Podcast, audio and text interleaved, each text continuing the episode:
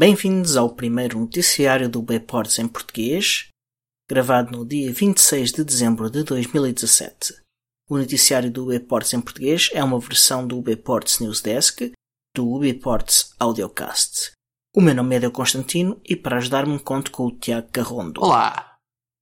Max Schrems, um ativista dos direitos digitais principalmente focado em privacidade, conhecido por fundar a ONG Europa vs Facebook, que luta contra vários tipos de abusos de, realizados por essa rede social, levando o Facebook a tribunal, lançou uma nova organização chamada NOIB.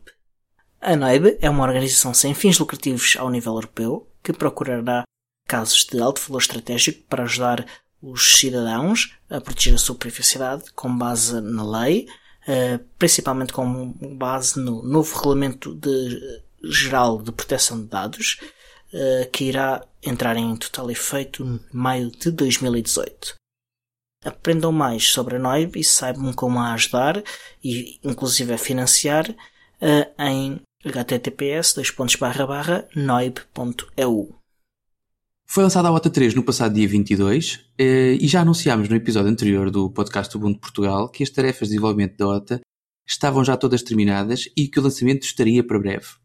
Na mais recente atualização à comunidade, os principais elementos do Biports, Marius Gripsgal, Dalton Durst, Florian e Ian, agradeceram à comunidade pela paciência que tiveram na espera pela OTA 3 e por todo o trabalho que também desempenharam, quer no desenvolvimento, nos processos de qualidade e nas traduções. Ainda nos lembraram que a necessidade de terminar a infraestrutura de desenvolvimento do Biports, a par com o encerramento da infraestrutura de apoio ao Vivid de forma mais rápida do que esperavam, causou uma maior lentidão no desenvolvimento de todo o trabalho necessário para a OTA 3, mas que todo este esforço deverá ter benefícios para o futuro desenvolvimento do Ubuntu Touch. Quanto à OTA 3, ela inclui algumas alterações, eh, da qual se destaca a remoção da loja de software da Canonical, sendo que agora está totalmente substituída pela Open Store. Também foram corrigidos diversos bugs e problemas de segurança, entre eles os famosos Crack e Blueborn. Vão poder ver mais detalhes nas notas de publicação da OTA, que estão no blog do Ubiports e, e que podem encontrar no link nas notas do episódio.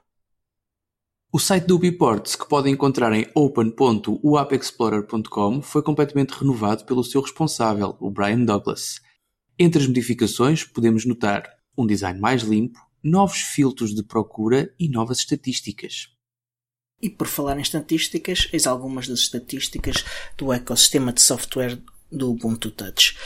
Estas estatísticas podem ser encontradas na página de estatísticas da Open Store.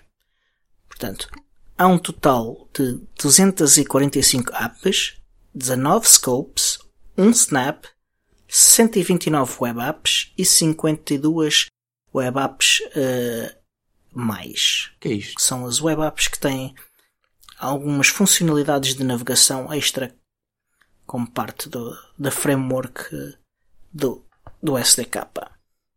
E como parte da extravagância de apps do Biports, entraram para a Open Store algumas aplicações, entre as quais 100 Balls, Fall Down, Quick Memo, CinemaScope, UFTP, Tux Racer, PDFJS Viewer e Pacman Pack.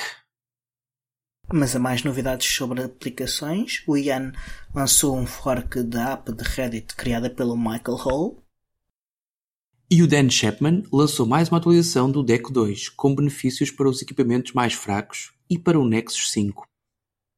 Mas voltando ao tema das estatísticas, o supergrupo do Pports continua a crescer tendo já mais de 1100 membros, e o grupo de língua portuguesa, que contém já 20 membros.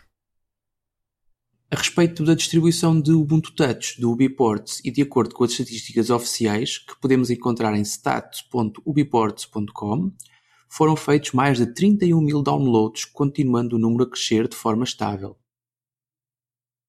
Geograficamente, a maior parte dos downloads foram feitos na Alemanha, com 25,4%, seguidos pelo Reino Unido, com 11,6%, e depois pelos Estados Unidos, com 10,6%.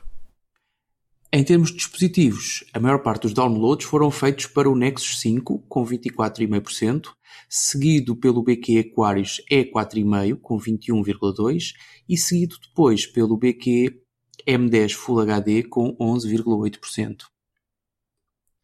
Quanto aos canais de distribuição de software, a maior parte dos dispositivos estão no canal estável, com 51,3%, seguido pelo canal de desenvolvimento, com 25,7%, e posteriormente pelo can canal de candidatos à publicação, as RCs, com 21,9%. No popular site DistroWatch, o UbiPorts está em oitavo lugar, com 386 votos da lista de espera para review. Se quiserem ajudar a dar notoriedade ao UbiPorts através de uma review feita no DistroWatch, vão lá votar para que a prioridade da review no UbiPorts aumente. Após algumas queixas, os UbiPost First Responders diminuíram o tamanho da mensagem de acolhimento que é escrita no supergrupo. Também no Telegram foram criados dois novos grupos de interesse especial, um dedicado a Mesh Networks, outro dedicado a Cloud, essencialmente Nextcloud.